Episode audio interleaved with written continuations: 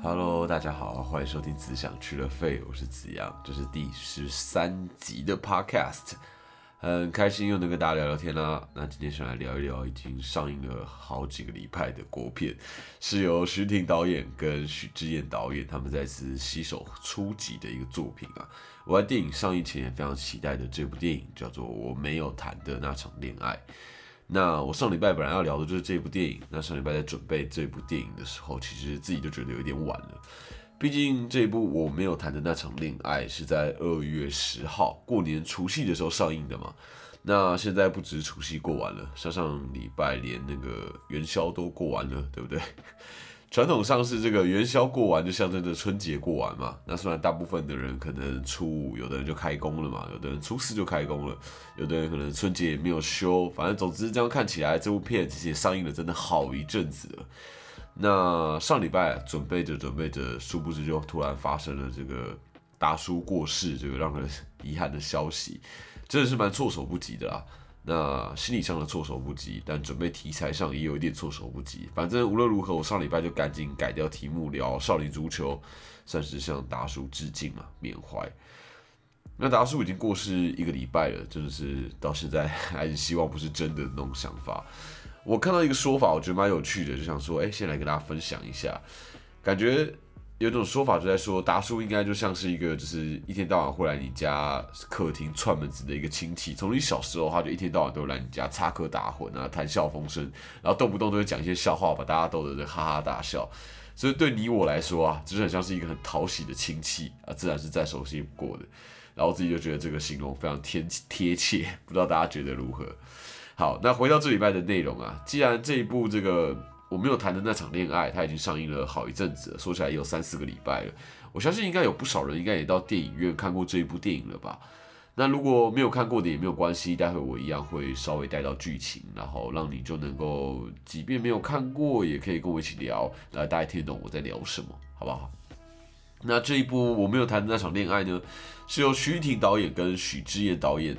一起合作的第二部戏。那开始聊这一部电影之前，你不得不提的就是他们两个的第一部电影嘛。第二部，他们两个的第一部电影就是二零一八年十一月上映的这个《谁先爱上他》的。那我想未来我应该可能会做一集专门来讲这一部，所以我今天就先轻松的带过。那这一部的一些细节，我们可以下次再聊。不过，因为因为反正我们今天这不是要聊这一部嘛，但我们还是可以提一提，稍微提一提这一部的一些呃一些重点这样子。那当时谁先爱上他的这部电影，可是囊括了各大影展许许多多的奖项。然后呢，这部电影也代表台湾角逐了美国第九十二届奥斯卡最佳国际影片奖。那在台北电影节方面啊，这个谁先爱上他的，他就赢得了最佳剧情长片，然后最佳男女主角都有得奖。然后也获得了台北电影节的媒体推荐奖。另外，在金马奖的部分啊，这一部电影《谁先爱上他的》也被提名了八项，并且拿下了最佳电影原创歌曲、最佳剪辑以及最重要的就是最佳女演员嘛影后的奖项。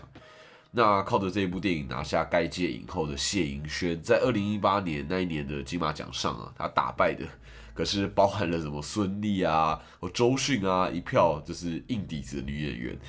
那这些女演员真是多的是代表作嘛，他们也是各大奖项的常胜军，但最后都败给了在这个谁先爱上他的这部电影里面饰演一个黄脸婆的谢盈萱啊。可见谢盈萱当时这一座影后真是含金量相当高，对吧？那我想谢盈萱的实力我也不用多说了，就是这一座影后交给她，或许有点压抑，但是一点都不意外，因为。呃，他也是剧场出身的，然后其实很早之前都在剧场界表现的非常亮眼了。我自己学生时期，我还读戏剧系的时候，也是看他的剧场演出，然后而且非常精彩嘛。那所以他在影视方面表现的很亮眼，我自己是觉得蛮合情合理的啊。毕竟他实力本来就很强。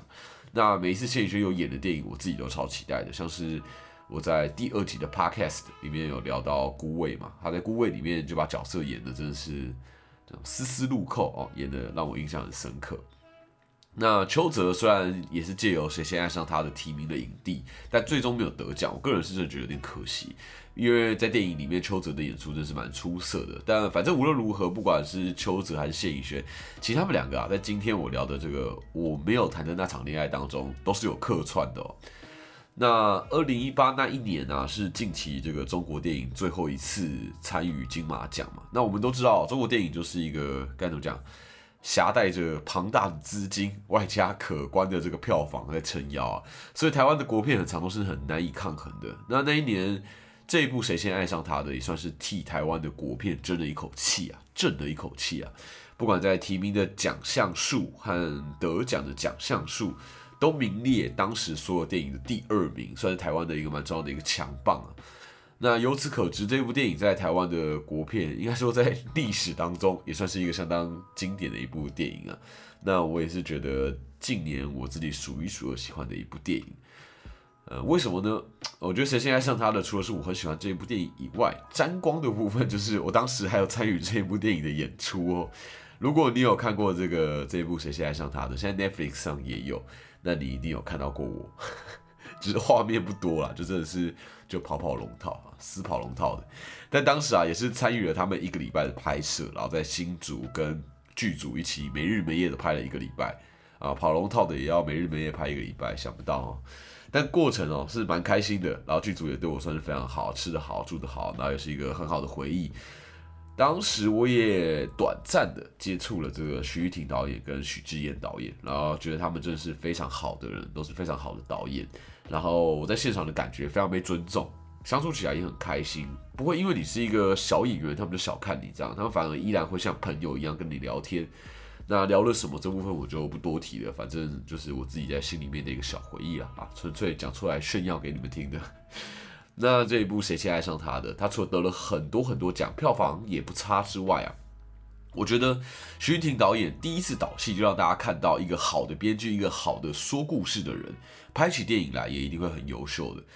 毕竟徐玉婷导演在这之前主要都是以编剧的身份广为人知嘛。如果你不知道徐玉婷导演的话，他编剧过的戏你很有可能都看过，只是你看完之后可能没有去注意说编剧是谁而已。他编剧的作品包括《光阴的故事》，包括《我可能不会爱你》，包括《荼蘼》直剧场的，包括《饭团之家》。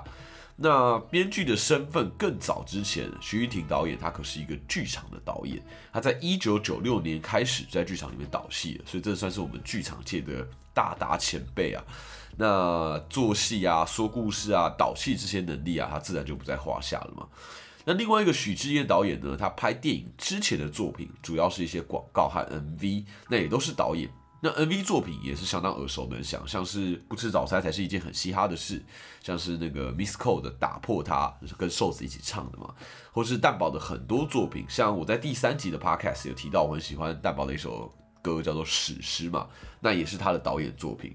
那或者像是国蛋啊、韦礼安啊，也都有跟他合作。那像是李英宏的那一部，那那个那个李英宏其实很多作品也都是有跟他合作啦，有一首叫《呆吧迪迪龙》嘛，也是很有名，大家去 KTV 都会点的，也都是他导的。那加上一些广告啊，所以其实许志燕导演的身影也是早就已经渗透到我们身边的娱乐当中了。很多熟悉的作品其实都是由他操刀的，只是我们自己没有去注意而已。总之啊，这两位导演虽然在拍电影上，乍看之下好像是新手，但严格来说根本就不是嘛，都已经很有很有火候了。那他们合作拍了第一部《谁先爱上他》的一鸣惊人，也是理所当然的嘛。那看完之后，你真的会有点期待他们再次的合作，然后就来到了今天的这一部，就是大家盼来盼去，终于盼到了。对，那这一部我没有谈的那场恋爱呢，在说什么？那我来稍微跟大家介绍一下剧情。那如果你还没有看过怕爆雷的，你可以自己斟酌一下。但我会尽量不爆雷的，主要就是只是因为想要聊这部电影，还是希望大家可以听得懂我在说什么。所以我大略的带过剧情，让各位可以稍微了解一下。故事是这样的啊，就是由艾怡良饰演的这个郭晴晴，她三十三岁，她是一个不苟言笑，然后一本正经的人。那看起来她对他人都是冷淡到不行。那她在一家专门研发一个。专门研发爱情相关 App 的一个公司工作，然后同事私底下都叫他面瘫姐，因为他脸就是就是像瘫痪一样，都不苟言笑，然后连大家想跟他互动啊或什么，然后大家都其实都没有那么想这样子。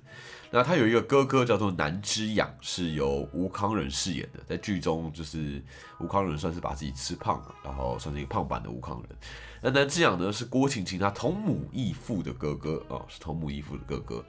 那南之阳他是一个广告导演，很常直播，而且是大家定义上的那种浪子，就好像感情上啊，周游在各个感情之间，然后女朋友一个换一个这种感觉。那南之阳呢，他因为身体健康的因素，加上一些经济上的因素啊，还有他想尽办法联络上了郭晴晴，打算借助郭晴晴家。那这对兄妹啊，完全说不上是相亲相爱，比较像是这种互相看不顺眼的冤家。那郭晴晴因为南之阳的关系，他就打开脸书，决定解除南之阳的封锁的时候呢，他看到了另一个他封锁的名字，那也是他唯二封锁的另外一个人，是由傅孟博所饰演的，叫做赵书伟。那原来事情就是啊，五年前这个赵书伟跟郭晴晴之间处在暧昧，然后却又恋人未满的阶段嘛。那两个人发生争执之后，自尊心很强的郭晴晴一怒之下就再也不跟郭书伟联络了。那同时在那个当下，郭晴晴也与南之痒发生了一些争吵，于是一口气就封封锁了这两个人，然后决定从此就戴上了一些面具，戴上一些防护罩，就不苟言笑这样。那郭晴晴这个闷葫芦啊，在哥哥南之养这个花心大萝卜，他们两个价值观的碰撞之下，渐渐的他发现了自己感情上、个性上的一些盲点，然后一步一步的尝试走出自己画出来的界限。然后这时候，他也真的发现他自己原来失去的到底是什么东西。对，好，那以上是非常简单、非常非常盖瓜的一个剧情啊，没有太多的暴雷，比较像是呃三个主角的主要介绍这样子。那接下来我就可以开始认真聊一聊这部电影了嘛。那首先呢。这部电影它前面的节奏非常快，我觉得这样的处理方式让这部片变得很有趣，有点像是我们划手机啊，用那个三 C 产品那种画面啊、网页啊，或是或是手机的镜头啊，这样划来划去的感觉。那现在科技其实我们对于视觉的刺激更加讲究嘛，那你要能够抓住看的人的眼睛，节奏变得要更紧凑、更更精华。像是一些 YouTuber 他们的影片其实都是用快速的剪辑嘛，帮助观众在短时间之内可以。可以感受到进入到那个氛围里面，然后感受到影片想要传达的东西。那我觉得这就是这个时代影像的一个特色。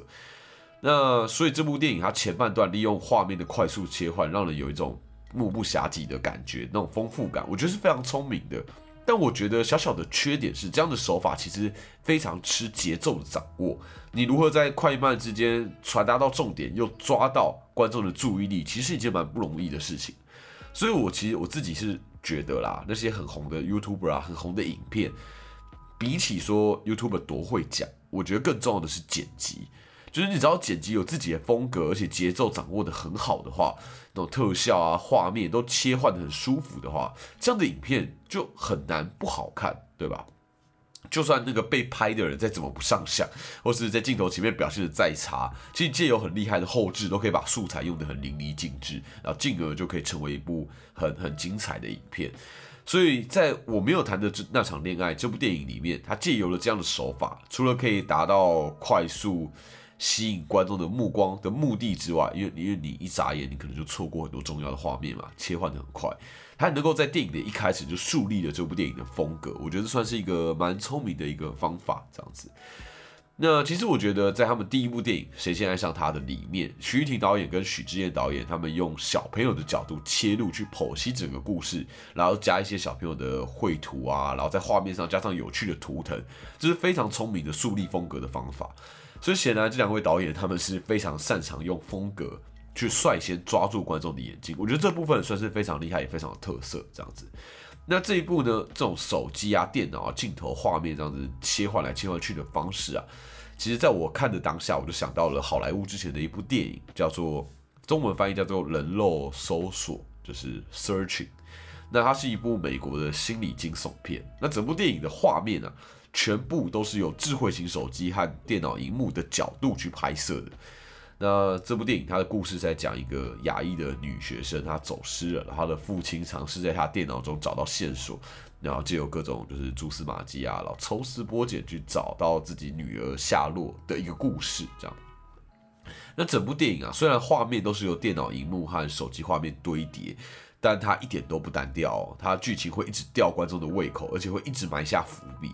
所以让观众就会跟着这个父亲的脚步啊，就会一步一步的去找这个可能的方向。我觉得整体来说非常精彩，是我非常非常喜欢的一部电影。然后叫做《人肉搜索社群》这部电影，那也是有史以来第一部由亚裔的演员主演的好莱坞主流惊悚片。有兴趣的朋友可以去查去找这一部电影来看，然后全部都是在电脑和手机上的画面，真的很酷，然后拼凑成的一部电影，然后很有趣又很好看，推荐给大家。那回到这个我没有谈的那场恋爱这部电影里面呢，这整部片呢围绕在这个郭晴晴跟南之阳啊，他们两个就是碰撞之后，他们爱情观所产生的一些变化。那这部电影它叫做《我没有谈的那场恋爱》，中文片名可能有点拗口，就一时之间不太好理解它到底什么意思。什么叫哎我没有谈的那场恋爱，到底有谈还没谈？好像有点不太懂。但英文片名呢叫做《I Missed You》，就是其实除了是就我错过你，错过了你，也有就是我想念过你的意思，对吧？那我觉得光这个词啊，这个 I Missed You 本身代表两个意思，就还蛮诗意的。那所以，因此我们可以来看这电影名叫做《我没有谈那场恋爱》，或许也可以说成是我错过的那场恋爱。所谓的没有谈，或许就是错过。那因为错过，所以没有谈成嘛。那因为没有谈成，所以就有很多的懊恼跟很多的想象，然后有很多的说不开跟过不去。那英文名的另外一个意思啊，我想念过你。我想念过你，I missed you 啊！我想念过你。在电影结束之后，你再从头去回头去看这部电影的名字，会有一种豁然开朗的感觉。所谓想念过，那也就象征着已经过了嘛，现在不会再想念了。那就像第二集在这个我在第二集 podcast 的解析当中，就讲到孤味的时候所提到的，我觉得在感情当中啊，唯有自己愿意过那个坎，我们才有机会迎接接下来的人生，对吧？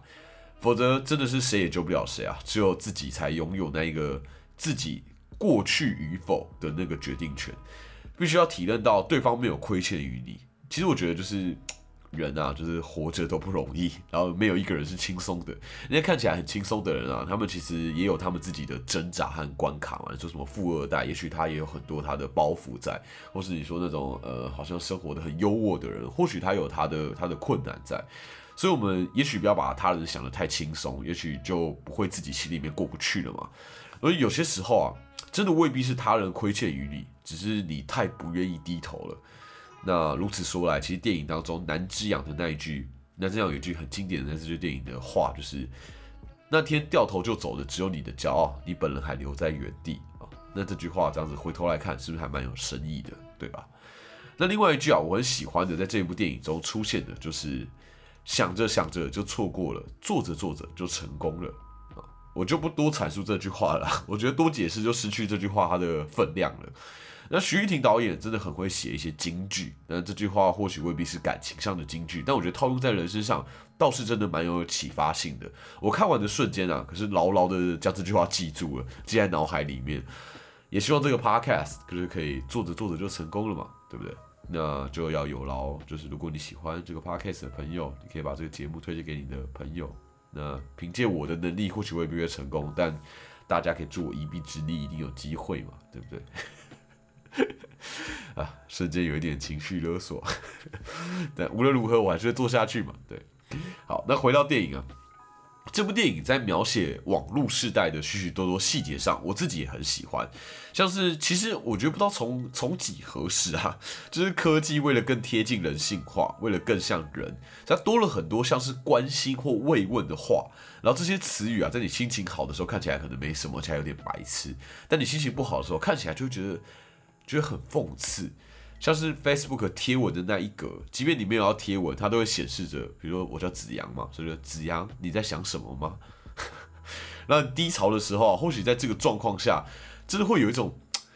全世界好像只剩下 Facebook 在关心你的那种感觉吧，那种冷冰冰的温情，真的会让人有一点绝望的感觉啊。那另外啊，就是科技的这个进步啊。联络沟通也变得容易了许多嘛？那在这样的状况下，联络沟通也变得更没有价值了。那联络变得简单啊，如果你要远离一个人，其实反倒变得困难了，对吧？像是电影当中啊，郭晴晴她封锁了赵书维嘛，我是觉得啊，以现在来说，要联络一个人的方式真的多到数不清，所以你要完全封锁一个人，几乎是不太可能的。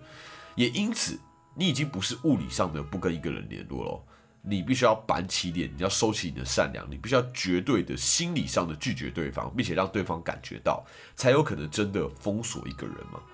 那这个过程啊，其实不只是自己痛苦，对于他人来说更是伤心嘛。毕竟他是想要接近你的人，那这样的绝对，我觉得有些时候会做的比自己想要做的都还要绝。毕竟这样才能够杜绝后患，才能够没有后顾之忧嘛。但却也常常造成比自己期望还要糟的结果。我觉得这一切大概就是生活越来越方便，但做人越来越难的地方吧。人跟人之间就少了那个中间的模糊地带去做缓冲啊，那关系就只好非黑即白。其实想起来，我是觉得还蛮难过的啦，对啊。那这部电影呢，它其实用了很多负面的情绪在聊感情，我觉得这不但不是一件坏事，反倒还是一个我还蛮喜欢的部分。这让我想到我之前看到一个呃心理医生叫邓慧文，他写的一篇文章，然后里面谈到一个主题就是啊。世界上没有完美的恋人，即便你各项条件可能都符合你要求的对象，你也不会爱他。那我当时看到这个说法的时候，我就觉得很好奇，所以好奇心使然，我就看下去了。但总之我看完之后啊，其实我真的觉得邓慧文医师说的还蛮有道理的。那他文章里面就提到，他就说啊，呃，爱就是爱，对，love，爱其实是在负面的情绪里面才会被发现和验证的。我们会嫉妒啊，会吃醋啊，会会提心吊胆，我们会生气，气对方没有达到自己的预期，气对方付出不如自己，或气对方没有多关心自己一点。那这些东西发生，于是我们才会意识到自己喜欢对方，甚至爱对方。所以爱其实来自于这些负面的情绪里面。所以今天如果有一个对象啊，他的所有条件都符合你的预期，完全无从挑剔，那其实你对他。就不会有期待，对吧？因为他完全符合你的期望嘛。但同时你也感受不到爱，因为你无法在碰撞当中你意识到自己爱他，也就无法在这段关系当中感受到爱。那因此啊，爱就是一个看上去正面，但其实却包含了很多负面的一个东西嘛。但我觉得，与其纯粹用正面、负面二元来讨论啊，不如说。有些时候，只有失去，只有没有获得，我们才会真正感受到在意，才会真正想要去珍惜，想要去把握，对吗？因为人总是蛮犯贱的嘛。呃，这或许就是爱他最捉摸不定，然后最无法控制的其中一个原因，对不对？或许吧。那回到这一部的这个演员的部分，好了，我们来聊聊演员。我觉得啊，徐婷导演跟许志燕导演真的是蛮大胆的，他们用了艾怡良来担任女主角。那歌手跟演员毕竟是完全不一样的领域嘛。那徐婷导演在访问中有提到，他之所以使用艾怡良，像像是艾怡良这样子在演戏领域完全是素人的演员，他的说法是说啊，他说他这几年很迷恋一个状态，就是没有在演，一切都是真实的。然后那个东西，他觉得从出生之犊的身上比较容易可以挖掘到。那我觉得艾怡良他也的确是拿出了真挚的情感，但其实我自己以观众的角度来说啊，我觉得这个角色或许还可以有许多的面相可以多加琢磨。如果这个角色在拆解之后啊，能够让观众更感同身受他的那个脆弱，他那个卸下保护之后他不为人知的脆弱，也许会更让人有无法忘怀的感觉。对啊，那不得不说的是，徐玉婷导演跟这个许志燕导演他们真的很擅长彰显这个演员的演技嘛。我自己在这一部电影当中啊，我最喜欢的一段是饰演妈妈的林美秀跟饰演南京阳的吴康仁他们对戏的那一段。他们两个人在这一段当中啊都没有哭哦，但是眼泪都在这个眼眶里面打转，但都没有滴下来。然后两个人微笑对着彼此说话，说着一些他们可能这辈子都过不去的坎，然后说给对方听。我觉得这一段真的很过瘾，真的有两个人在飙戏的感觉。然后我看完之后离开戏院，我依然对这一段是最印象深刻、最无法忘怀的。然后想到就觉得啊，好感人哦，好棒的一段戏，对。那除此之外啊，其实几个配角也都有抓到，就是展现个性的一个面相。其实九恩八八饰演的这个黄小喵，他就是那种就是有话直说嘛，对于很多老套的做事方式，心中都有许多的不平，然后很不开心这样。但同时他直来直往，他也不怕得罪人的这种个性。然后另外啊，只出现一下下的阿 Ken，我也是莫名其妙的印象蛮深刻的。那另外啊，饰演这个赵书伟的傅孟博啊，他那种怕对方生气，但又下不了决定的那个状态，完全可以让观众站在郭晴晴的立场，替郭晴晴气到跺脚，就觉得啊，这个人怎么到底在干嘛？这种感觉，对啊。那这一部啊，我没有谈的那场恋爱啊，我觉得或许他没有那种就是锥心刺骨啊、撕心裂肺那种情节。但剧中他的角色交织碰撞，其实像是建立了一个蛮温暖的一个网子。我觉得某种程度上啊，他也达到了承接受伤心灵的一个目的嘛。郭晴晴的那种爱了一次，然后觉得受伤了，他就再也不爱了，跟南之养的那种。到处爱不停，然后游戏情场，然后四处游荡的这种浪子啊，这两种爱情的极端，其实说穿了，两个人都是在为了保护自己嘛，保护在爱情当中的自己所建立的那个保护色。但在感情当中啊，保护自己的同时，其实你也伤害到了与自己相爱的人，而你不自知嘛。最终或许你因为谈过几次恋爱，我我们可能变得更世故，更懂得如何不会受伤。但回想之后。在我们心目当中，真正那种刻骨铭心啊、锥心刺骨啊、难以忘怀的，不就是那几次你愿意让自己去受伤，然后不顾一切栽进去的那种经验吗？对吧？那绕了一大圈啊，我觉得这部电影虽然的确是一个适合疗伤的电影，但同时它隐隐约约的在暗示你，也许你你你你汲取每一次的经验，勇敢的去爱，那你为的不一定是为了什么伟大的什么爱情理想。你为的只是你自己而已，就希望大家不要搞了半天啊，到最后只是在为难自己，让自己不开心、不快乐，对吧？好了，那以上就是本周的内容。如果你喜欢的话，也欢迎你把这个节目推荐给你的朋友，让大家都可以一起聊聊天好！感谢大家的收听，这是只想去了费，我是子阳，那我们就下次见喽，拜拜。